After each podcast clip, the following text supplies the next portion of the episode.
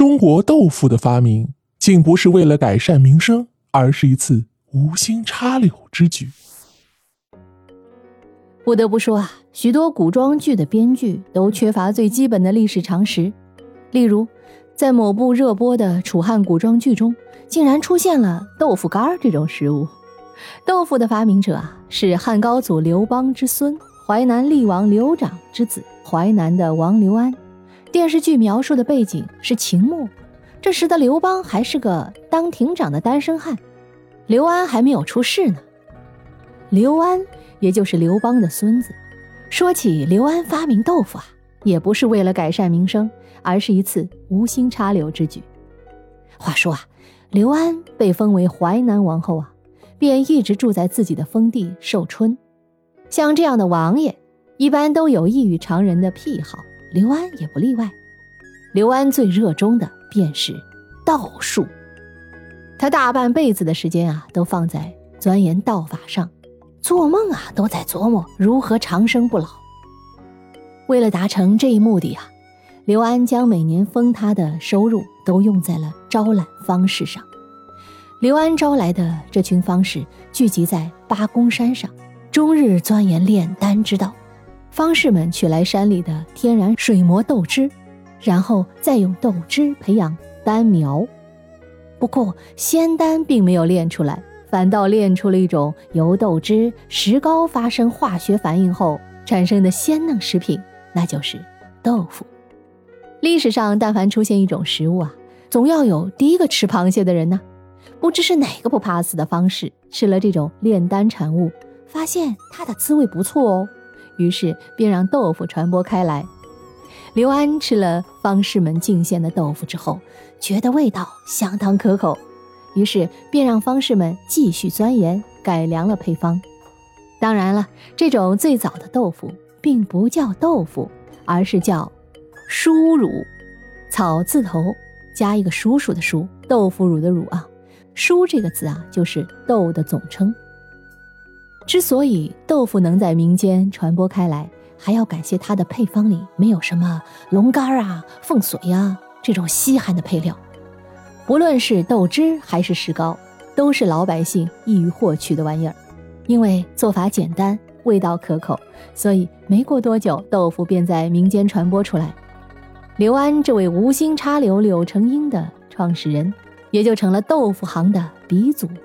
有一本书叫《日本用草》，在书中提到了豆腐之法始于汉怀王刘安，在《本草纲目》中也出现了同样的说法。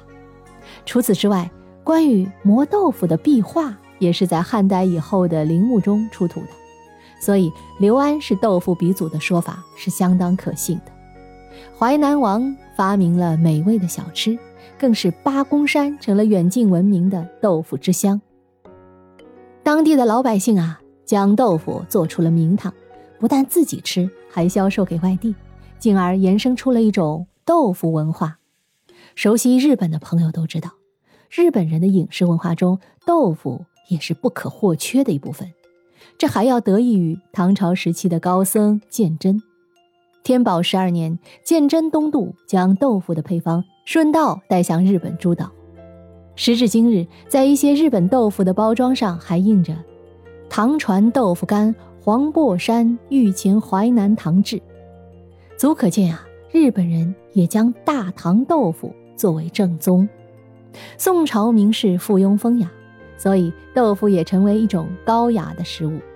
苏轼担任杭州知府时，曾亲自动手磨豆腐，制作了鲜嫩的东坡豆腐。陆游在自己的美食游记中，更是收录了不少豆腐菜的烹饪方式。豆腐这种食物融入到历朝历代的饮食文化中，没有半点突兀之感。即便是清朝皇帝，也不乏喜欢吃豆腐的。据说康熙南巡时，就时常将豆腐菜赐予大臣。说起北方豆腐啊，山西人颇有话语权。可以说，山西豆腐完全可以成为北方豆腐的代表作。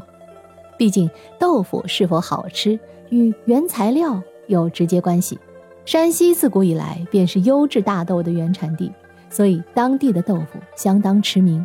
豆腐人人都爱吃，可做豆腐却不是什么轻松的活计。有句老话说得好：“苦不苦，撑船打铁磨豆腐。”只有将吃苦耐劳的精神印刻到骨子里的山西人，做出来的豆腐才可谓经典。乔桂发、曹三喜、王石这三位晋商的代表性人物，早年都是靠磨豆腐积累了原始资本。尤其是曹三喜，还曾将自己做的豆腐打造成知名品牌，成为清宫中的御膳。乾隆与他的父亲一样，也是一位豆腐发烧友呢。饮食中不可一日无豆腐。据说某次御膳房换了厨子，乾隆爷没有吃到豆腐，于是便下旨加一道羊肉豆片汤。除此之外，慈禧太后也十分钟爱曹家豆腐。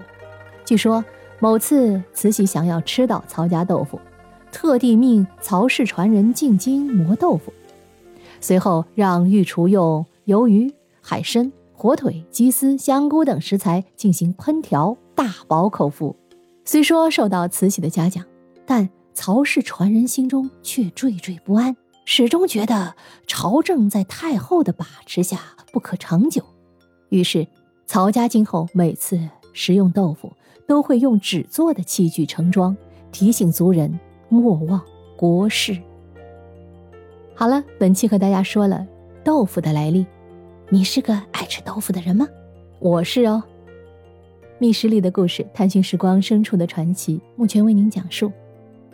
如果你喜欢我的节目，欢迎点赞、点评、打 call。同时呢，也欢迎你有空到我直播间来玩。我的直播时间是每天下午的两点半到四点，以及每天晚上的二十一点三十到二十三点三十。欢迎你的光临，我们后会有期。